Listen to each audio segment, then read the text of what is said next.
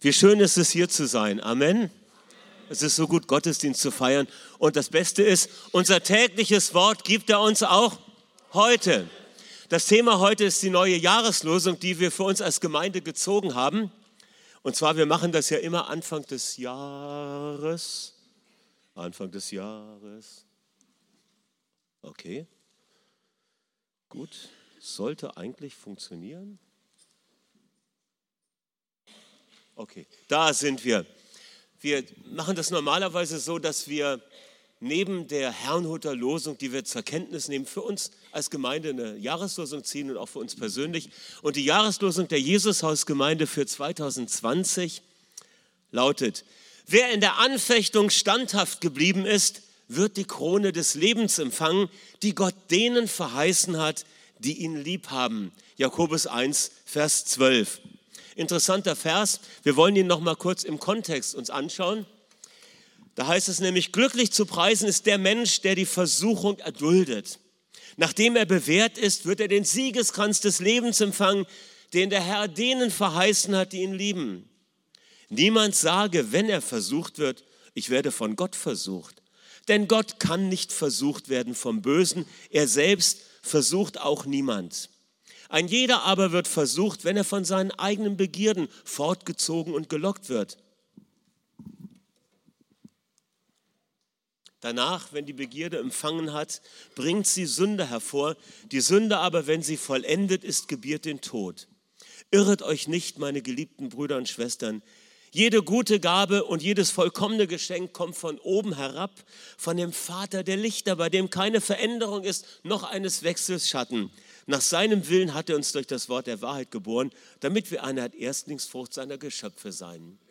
Vater, wir danken dir für dein Wort und wir danken dir, dass du uns auch heute lehrst, was uns nützlich ist. Amen. Amen. Gut. Der Jakobusbrief, schon ein interessantes Stück im Neuen Testament.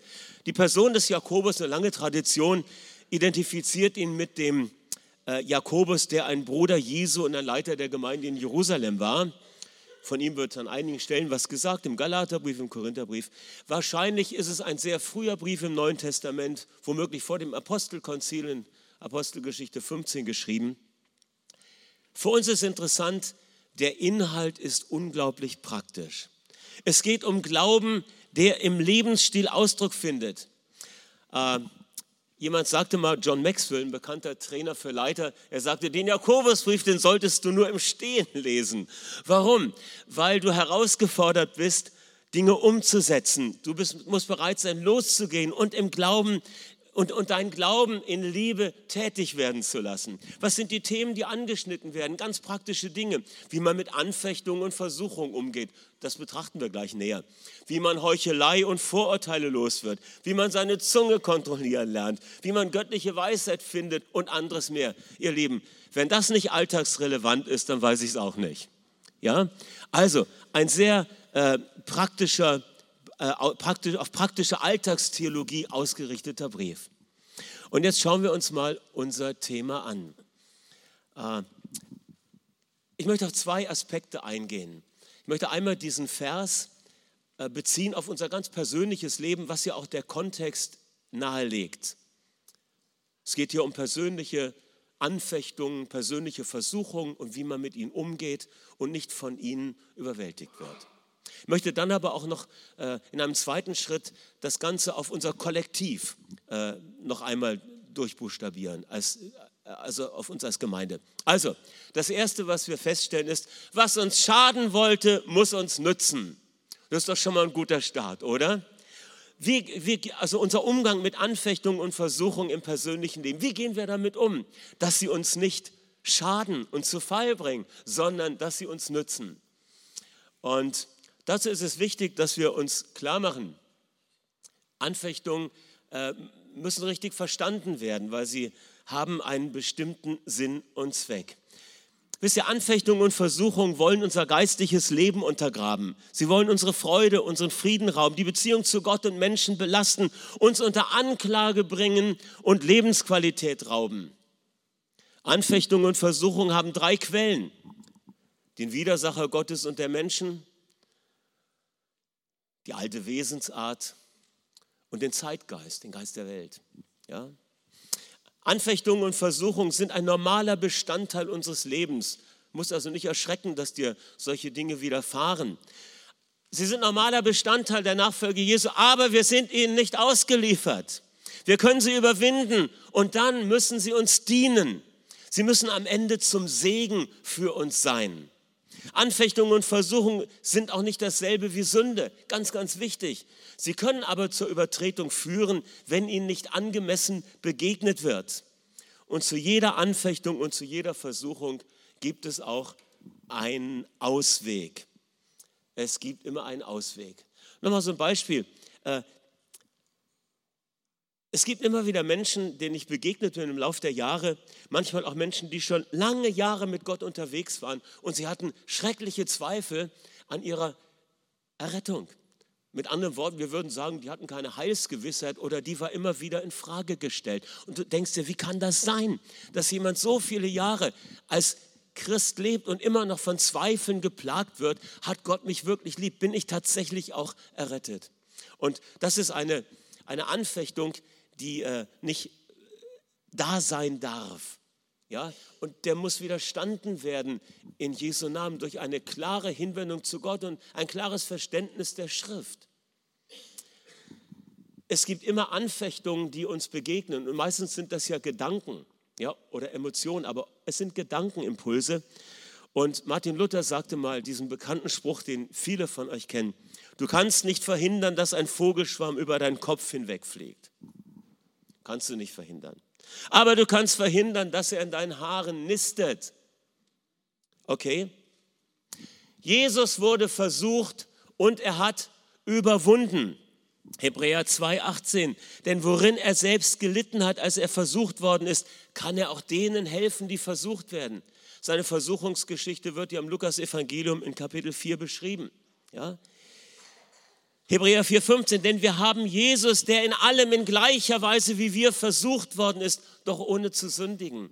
Das ist schon mal ein ganz starker Trost. Ja, das wichtig ist, Anfechtung, Versuchung ist nicht dasselbe wie Sünde. Definitiv nicht.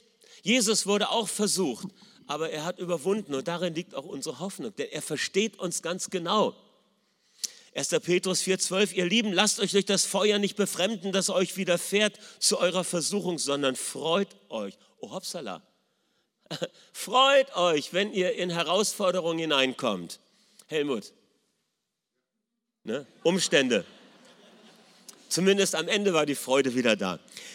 2. Petrus 2,9, der Herr kann alle, die ihn ehren, sehr wohl retten, wenn ihr Glaube, ihr Vertrauen auf die Probe gestellt wird.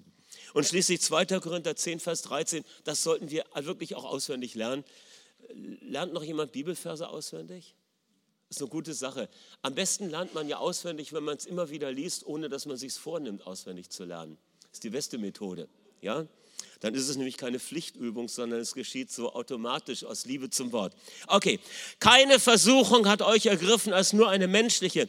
Gott aber ist treu, der nicht zulassen wird, dass ihr über euer Vermögen, über eure Kraft versucht werdet, sondern mit der Versuchung schafft er einen Ausgang, sodass ihr sie ertragen könnt. Und schließlich noch einmal, wie wir ihnen richtig begegnen, oder erst noch mal den Vers. Ja, dann nehmen wir ans Ende. Gut, wie können wir ihn, also wir haben sie wir verstehen Anfechtungen richtig, indem wir kapieren, das ist nicht dasselbe wie Sünde. Es gibt mehrere Quellen, den Teufel, das Fleisch, die Welt. Ja, sie können überwunden werden und sie dienen der Charakterveränderung. Und wie gehen wir jetzt angemessen damit um? Das ist das Zweite. Das Erste ist, wachsam bleiben und die Genese der Sünde verstehen. Wir haben das im Eingangskontext fast gelesen. Es ist etwas in uns, was uns anreizt, etwas zu tun, was nicht richtig ist. Und wenn wir dem nachgehen, wird etwas gezeugt und es wird etwas am Ende geboren. Was gezeugt wird, ist das, was die Bibel Sünde nennt, Übertretung, ja, äh, außer Acht lassen der göttlichen Richtschnur, der Guideline, der Lebenshilfe. Und am Ende ist es der Tod, es ist die Trennung äh, von dem, was wirklich im Leben wichtig ist und zählt. Das heißt, lass, lass uns die Genese der Sünde verstehen. Und äh, versteh doch bitte, Äh, es, es geht hier darum, konsequent zu sein und nicht Dingen Raum zu geben, die nicht richtig sind. Es gibt immer wieder bestimmte Bereiche unseres Lebens, wo wir sehr stark in der Gefahr sind, weil der Zeitgeist uns bombardiert, dem Maßstab Gottes nachzugeben. Äh, ist doch nicht schlimm, wenn wir unverheiratet zusammenleben. Ist nicht der Maßstab Gottes, sorry. Es ist ja nicht schlimm, wenn ich in der Steuererklärung nicht alles hundertprozentig korrekt angebe, sind sowieso ungerechte Gesetze. Tut mir leid, sorry, geht nicht. Ja? Oder andere Dinge. Äh, das sind die Kleinigkeiten, wo etwas uns weglockt von dem Weg der Wahrheit. Und das Ergebnis ist, dass das wachsen wird und es wächst sich aus zu einer Lebenslüge. Und am Ende ist dein Leben in eine ganz andere Richtung gegangen, als du es eigentlich wolltest. Verstehe die Genese der Sünde. Es fängt damit an, dass du Gedanken zulässt, die nicht in Übereinklang, in Übereinstimmung und in Einklang sind mit Gottes Wort. Darum heißt es, und das ist der äh, wichtige Punkt, im Psalm 119, Vers 11 heißt es, ich bewahre dein Wort in meinem Herzen, damit ich nicht gegen dich sündige. Wie wird ein junger Mensch seinen Weg ohne Tadel gehen, wenn er sich hält an dein Wort? Okay? Also, wachsam bleiben, wichtig. Und klare, klaren Kurs halten. Sich nicht aufweichen lassen in gewissen Vorstellungen, auch in gewissen ethischen Vorstellungen und klaren Grundsätzen. Das ist ganz, ganz wichtig. Die Gnade ist immer da, wenn wir einen Fehler machen, ist keine Frage. Aber wir müssen gar nicht erst einen Fehler machen. Aber wenn wir einen gemacht haben, dann ist es wichtig, dass wir die Gnade in Anspruch nehmen. Und das ist der zweite Punkt. Nichts anbrennen lassen und schnell reagieren. Ja? Galater 5, Vers 16 bis 24 äh, beschreibt uns die Frucht des Geistes, die eigentlich in uns ist. Und dann am Ende sagt Paulus, äh, dass alle die, die Christus angehören, ihr, ihr altes Leben gekreuzigt haben, samt den Lüsten und Begierden, altes deutsches Wort, was Jakobus auch gebraucht. Das ist gekreuzigt, ja. Das hat keine Bestimmungsmacht über mein Leben, weil Christus lebt in mir und sein Charakter ist die Frucht des Geistes und ich muss nicht so leben, wie es die äh, Werke des Fleisches beinhalten, die vorher genannt werden. Ja, Galater 5, Vers 16 bis 24. Und Jakobus 4, Vers 7, naht euch Gott und er naht sich euch. Ja, äh, flieht, widersteht dem Widersacher, widersteht ihm, wenn er euch verführen will. Im Buch der äh, im Sprüche heißt es mal, wenn dich die bösen Buben locken, dann folge ihnen nicht. Ja? Also lass dich nicht auf alles ein, äh, was vielleicht ganz interessant klingt. Oder wo du denkst, äh, du müsstest beweisen, dass du auch ein Kerl bist oder eine Kerlin. Ja, äh, ist nicht nötig. Du hast es nicht nötig. Ja, wisse, wer du bist in Christus, dann brauchst du das nicht. Und schließlich geisterfüllt leben und die Gedanken mit dem Wort Gottes füllen. Psalm 119 zitierte ich gerade schon. Ich bewahre dein Wort in meinem Herzen, damit ich nicht in die falsche Richtung abmarschiere. Und Kolosser 3,16 sagt uns, dass wir das Wort Gottes reichlich in uns wohnen lassen und dass wir es einander zusingen äh, mit geistlichen Liedern und Psalmen und Lobgesängen und dadurch unser Leben anfüllen. Super, danke. Okay, also Soweit. Anfechtung richtig verstehen. Anfechtung richtig begegnen. Und wenn wir das tun und gewappnet sind, dann gilt für uns dieses wunderbare Wort, mit dem der Jakobusbrief beginnt. Erachtet es für lauter Freude oder seid hoch erfreut, wenn ihr in eine bunte Fülle von Anfechtungen hineingeratet und darin hin und her geworfen werdet. Ist die Übersetzung von äh, Dr. Edel weil ihr die Gewissheit habt, dass euer Glaube, euer Vertrauen, wenn er geprüft und durch Bewährung geläutert, vertieft und das echt erwiesen ist, Geduld wirkt, nämlich standhaftes Ausharren. Die Geduld aber soll ihr Werk zu Ende ausrichten, damit ihr zur vollen geistlichen Reife kommt und in keiner Beziehung und an keiner Tugend, Charaktereigenschaft, ein Mangel an euch sei. Was für ein, eine Herausforderung, was für ein gutes Wort. Amen. Also, wenn dir Anfechtungen und Versuchungen begegnen, verstehe sie richtig. Sie sind noch nicht dasselbe wie Sünde. sie soll dir dienen und du sollst sie in Gottes Kraft überwinden. Begegne ihr in der rechten Weise. Okay? So viel zur, zur Anfechtung in unserem persönlichen Leben. Ich würde gerne einen zweiten Aspekt noch ansprechen. Könnte man auch aus beiden so zwei Predigten machen, aber nächste Woche ist verplant und die nächsten Wochen auch. Deshalb mache ich das heute in eins und beides etwas kürzer. Okay, das zweite. Wiederum, was uns schaden wollte, muss uns nützen. Amen. Das ist doch schon mal ein guter Grundsatz. Und das Gleiche, was für unser persönliches Leben gilt, nämlich dass Anfechtungen und Versuchungen nicht dazu da sind, uns zu Fall zu bringen, sondern um einen Prozess der Charakterveränderung, der Glaubensläuterung ja, in uns hervorzubringen. Genauso ist es auch mit unserer kollektiven Anfechtung, weil wir erleben nicht nur Anfechtungen im persönlichen Leben, sondern auch als Kollektiv, als Gemeinschaft, als Gemeinde. Wisst ihr, Anfechtungen und Versuchungen betreffen nicht nur unser persönliches Leben in der Nachfolge Jesu, sie betreffen uns auch gemeinschaftlich. Das ist der Gedanke.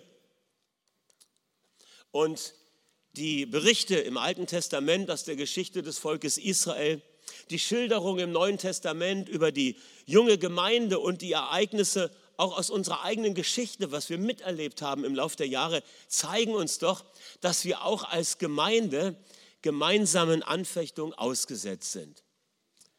Und wann immer wir miteinander sagen, ja, wie zur Zeit Nehemias, das Volk, wir wollen uns aufmachen und bauen. Wir sagen ja immer, wir wollen Gemeinde bauen. Wir sagen oft, wir wollen das Reich Gottes bauen. Dahinter steckt ja das Anliegen, geistliches Leben ja, zu fördern, das Evangelium zu verkünden, Menschen zu erreichen. Und wann immer wir das sagen, dann wird etwas geschehen. Es werden Widerstände auftauchen.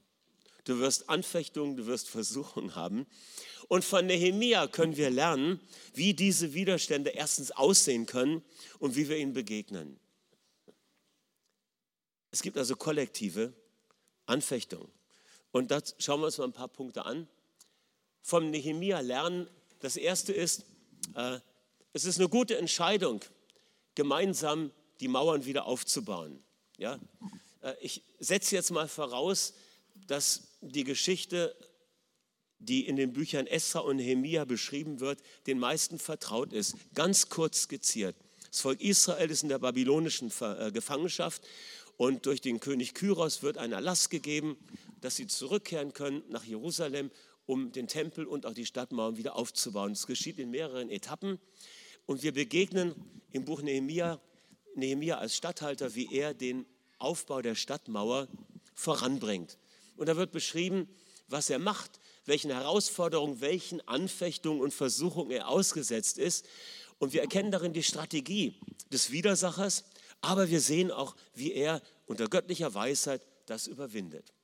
Und ich dachte, das ist für uns nicht uninteressant, denn auch wir haben gesagt, wir wollen Gemeinde aufbauen, Gemeinde aufbauen nach Plan. Stimmt's? Wir hatten Visionstag, wir hatten eine Mitgliederversammlung, wo Gemeinde äh, äh, Zukunftsentwurf vermittelt worden ist. Das heißt, das ist eine Agenda. Ja, da gibt es viel zu tun.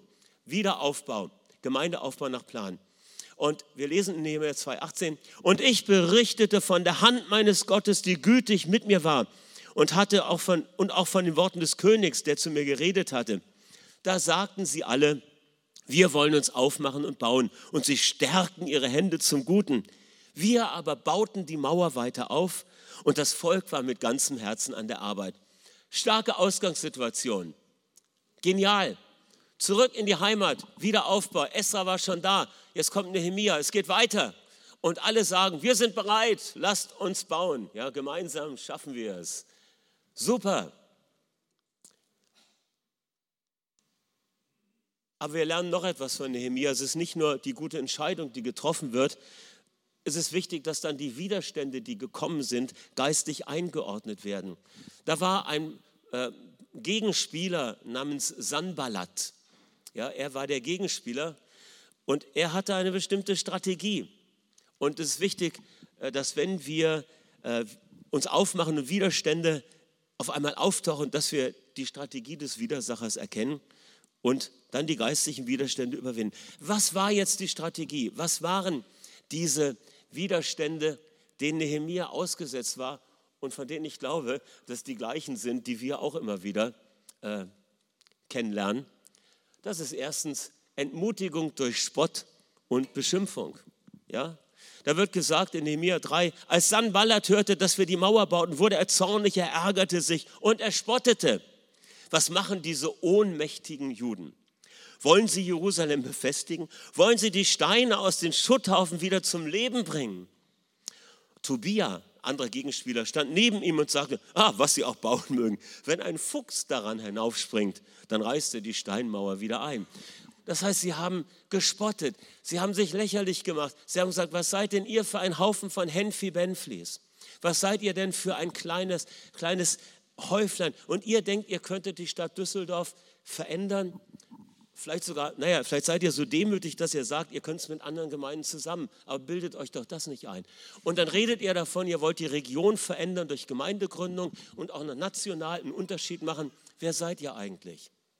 Guckt dir doch mal all die äh, Desaster an, die in der Vergangenheit waren. Gut, ich weiß jetzt keine großen, aber Herausforderungen gab es. er wird ja alles Mögliche vor Augen führen und wird sagen, Mensch, alles, was du anfängst, das hat keine Chance. Da springt ein Fuchs dran hoch und dann ist es wieder weg. Gedanken der Entmutigung. Am Ende glaubst du nicht mehr an das, wir wollen uns aufmachen und bauen. Der Muskel ist auf einmal ganz schwach geworden. Ja? Spott und Hohn haben den Muskel schlaff gemacht. Entmutigung durch Spott und Hohn. Strategie des Feindes. Beschimpfung, Spott. Richtig einordnen das ist nicht die Stimme Gottes, ja, definitiv nicht. Äh, aber das ist noch nur die erste Stufe, es kommt ja noch mehr. Äh, der Widersacher hat andere Dinge im Repertoire seiner, äh, seines Arsenals. Lähmung durch Bedrohung und Angriff. Als sie hörten, Nehemiah 4, dass die Ausbesserung der Schäden an den Mauern Fortschritte machte, weil die Breschen sich zu schließen begannen. Aha, die Kleingruppenstruktur fängt an zu funktionieren. Ja, sie fängt an zu stehen und zu wachsen. Da wurden sie sehr zornig, die Widersacher. Sie schlossen sich zusammen, um zu kommen und gegen Jerusalem zu kämpfen und Verwirrung anzustiften. Verwirrung. Sie sagten, sie sollen nichts von uns sehen, bis wir mitten unter sie gekommen sind und sie erschlagen und das Werk zum Stillstand bringen. Perfide, perfide. Was für eine Strategie. Ja, wir schleichen uns hinein, wir bringen das Ganze von innen her äh, zum Stillstand, Sand ins Getriebe. Ja, Bedrohung, Bedrohung und Angriff. Auch das geschieht, wenn wir uns aufmachen und bauen. Ja, das wird auf verschiedene Weise äh, sich, sich äußern. Es ist wichtig, das dann zu identifizieren und zu sagen, ach, das hatten wir doch schon mal hier äh, in ähnlicher Form beim Nehemia. Und er hat es hingekriegt mit Gott und wir kriegen es auch hin mit Gott. Amen weil die Gemeinde ist die Säule und Grundfeste der Wahrheit und Jesus ist das Haupt. Okay, was hat er noch? Behinderung durch Anklagen von außen und innen. Äh, in Esra 4 und 5, da wird äh, erzählt, wie schon unter der ersten Rückführung unter, unter Esra äh, es Versuche gegeben hat, den Wiederaufbau zu behindern. Und zwar haben sie damals, die Leute in der, in der Umgebung von Jerusalem, haben an den äh, König im Babylonischen Reich geschrieben, das ist eine widerspenstige, rebellische Stadt. Bitte unterbindet diesen Wiederaufbau hier und schaut mal in euren Akten nach, was da geschrieben steht. Die Reaktion von Esra ist sehr klug. Er sagt, es gibt eine, in eurem Archiv eine Akte, die besagt, dass der König Kyros diesen Erlass gegeben hat, dass wir zurückkommen. Und so haben sie sich dann auf das Dokument berufen. Ja? Aber zunächst war es eben äh, eine Anschuldigung. Das sind die Aufrührer, wohin die kommen, bringen sie nur alles durcheinander. So etwas Ähnliches wurde mal in der Apostelgeschichte von den frühen Christen gesagt. Wo immer sie hinkommen, da stellen sie die Welt auf den Kopf. Eigentlich haben sie die Welt auf die Füße gestellt, weil die Welt ja normalerweise Kopf steht. Ne? Okay, und hier das Gleiche. Und bei Nehemiah ist es genauso. Da, da, wird in Kapitel 5 wird noch ein innerer Konflikt beschrieben, eine, eine, eine Schuldzuweisung nicht von außen. Sie tun ja Unrechtes, sie sind ein rebellisches, äh, eine rebellische äh, Provinz, sondern da gibt es eine, eine innere Anklage, weil Ungerechtigkeit in den Beziehungen äh, vorhanden war und das Problem gelöst werden musste. Das heißt, wir sehen hier Behinderung durch Anschuldigungen und Anklagen, sowohl von außen als von innen. Und das ist wichtig, auch da klare äh, Antwort drauf zu geben. Und der letzte Punkt schließlich, Ablenkung durch List und Manipulation. Sie sandten dann, äh, Nehemiah 6, den Sanballat äh, zu ihm. Äh, nee, Sanballat äh, die, sandte äh, jemanden zu Nehemia und ließ ihm sagen, komm, wir wollen uns an dem und dem Ort treffen. Ja, sie wollten ihn weglocken von seinem Auftrag. Lass uns treffen. Sie wollten ihn letztlich, äh, wollten ihm was Böses antun, aber ja, ach, komm doch, lass uns mal ein bisschen Smalltalk machen, lass mal Kaffee miteinander trinken. Äh, du hast keine Zeit für manche Treffen. Du hast nicht Zeit für jede Einladung. Vor allem musst du prüfen, ob sie, ob sie koscher ist oder nicht koscher ist. Ja, und dann kommt er in das Haus von einem anderen, äh, der sich eingeschlossen hat und der sagte, lass uns im Haus Gottes treffen, im Innern des Tempelraums und die Türen verschließen, denn sie wollen kommen, dich umzubringen. Und sie kommen in der Nacht.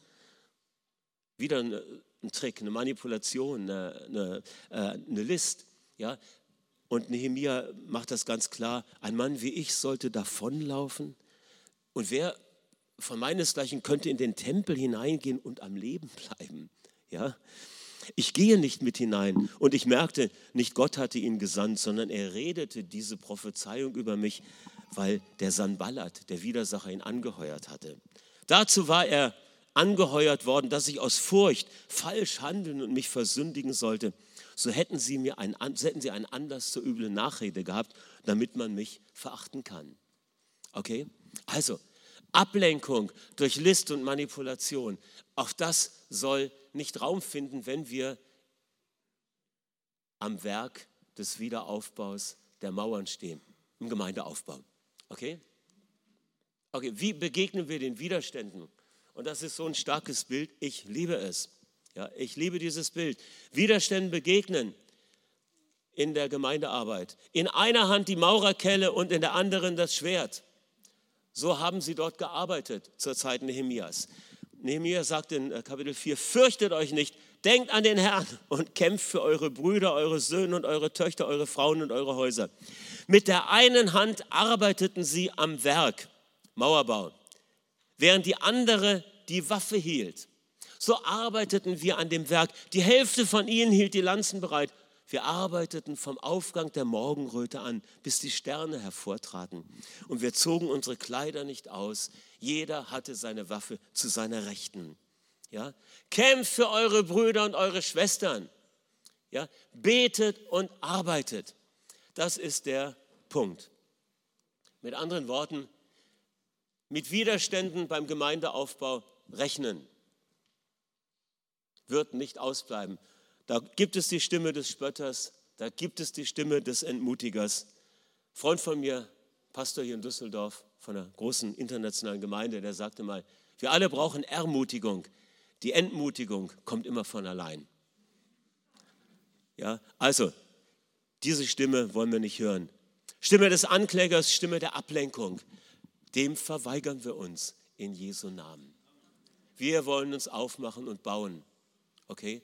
Wir geben diesen Stimmen nicht Raum. Wie begegnen wir den Widerständen? Indem wir die Hindernisse, die uns begegnen, identifizieren und indem wir sie ernst nehmen. Hat keinen Sinn, so zu tun, als wären sie nicht da. Widerstände identifizieren und ernst nehmen. Schwachpunkte stärken. Ja, Nehemiah stärkt, verstärkt die Arbeiter an der Mauer. Ja, er verstärkt sie. Beziehungen pflegen, wichtig. Beziehungen sind unser größter Schutz. Ja? Beziehungen sind unser Schutz. Es gibt eine defensive geistliche Kampfführung und äh, wir denken oft an die Offensive, aber es gibt eine defensive geistliche Kampfführung und die besteht darin, dass du erstens weißt, wer du in Christus bist, dass du in der Liebe des Vaters geborgen bist und dass du weißt, äh, Du bist einge eingebettet in ein Beziehungsfeld von Menschen, die für dich stehen, die bereit sind, deinen Rücken zu decken, die bereit sind, dir die Arme hochzuhalten. Okay? Beziehung pflegen. Nicht aufgeben, Gott vertrauen, beten und arbeiten.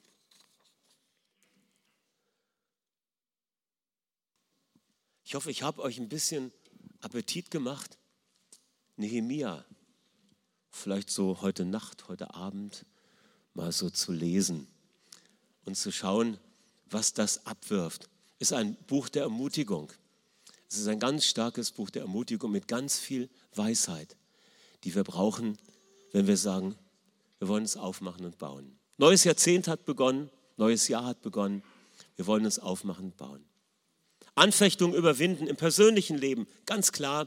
Klare Kante, klaren Kurs fahren, ja, nichts anbrennen lassen, widerstehen, Hilfe in Anspruch nehmen, wenn nötig, nichts anbrennen lassen und im Gemeinschaftlichen sich nicht entmutigen lassen, sondern Gott vertrauen. Ich würde gerne zum Schluss mit uns beten und dann sehen wir weiter.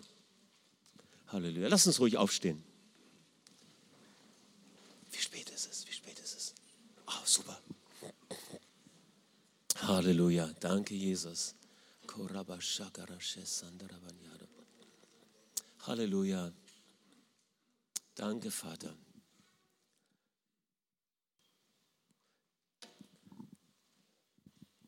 Halleluja. Vater im Himmel, wir danken dir für dein gutes Wort.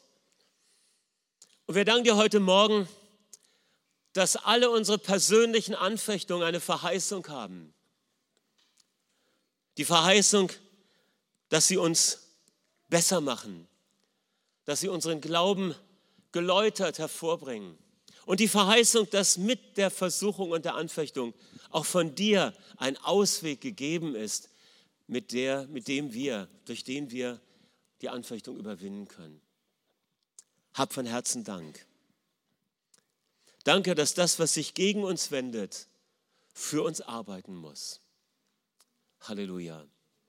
Herr, und zu sagen, wir, wir freuen uns über die Anfechtung, auch wenn wir uns das anders wünschen würden, dass es immer nicht da wäre, immer nur Sonnenschein wäre. Wir entscheiden uns, deinem Wort zu vertrauen und zu sagen, ich will mich freuen, wenn da Anfechtungen sind, weil ich dann erleben darf, wie du Sieg schenkst. Und ich bete, dass du diese Sicherheit in unser Herz hineinlegst, dass du diese Glaubenszuversicht in uns hineinlegst. Danke. Vater, wir kommen heute Morgen zu dir und wir sagen, wir verlassen jeden Weg, der zur Sünde führt. Ich bete für mich und für jeden hier, dass wenn es irgendetwas gibt, dem wir Raum gegeben haben in unserem Denken und auch vielleicht schon in unserem Verhalten, was nicht mit deinen Vorstellungen eines Lebens äh, nach deinem Maßstab übereinstimmt, dass du uns überführst, dass du unser Gewissen ansprichst und dass wir darauf reagieren. Ich bete, dass heute Morgen Menschen Entscheidungen treffen, Dinge in ihrem Leben zu verändern Bitte komm, Heiliger Geist, sprich du hinein und schenk Mut, Schritte der Veränderung zu gehen, Schritte der Umkehr zu gehen, damit nicht der Tod geboren wird, sondern das Leben Gestalt gewinnt.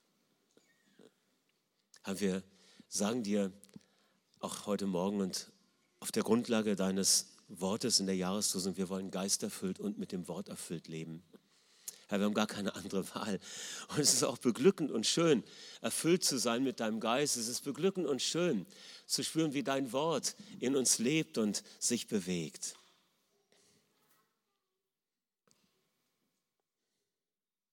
Und so danke ich dir, dass du uns in unserem persönlichen Leben hilfst, in diesem neuen Jahr mit Anfechtungen besser umzugehen und besser klarzukommen, als es in der Vergangenheit der Fall war.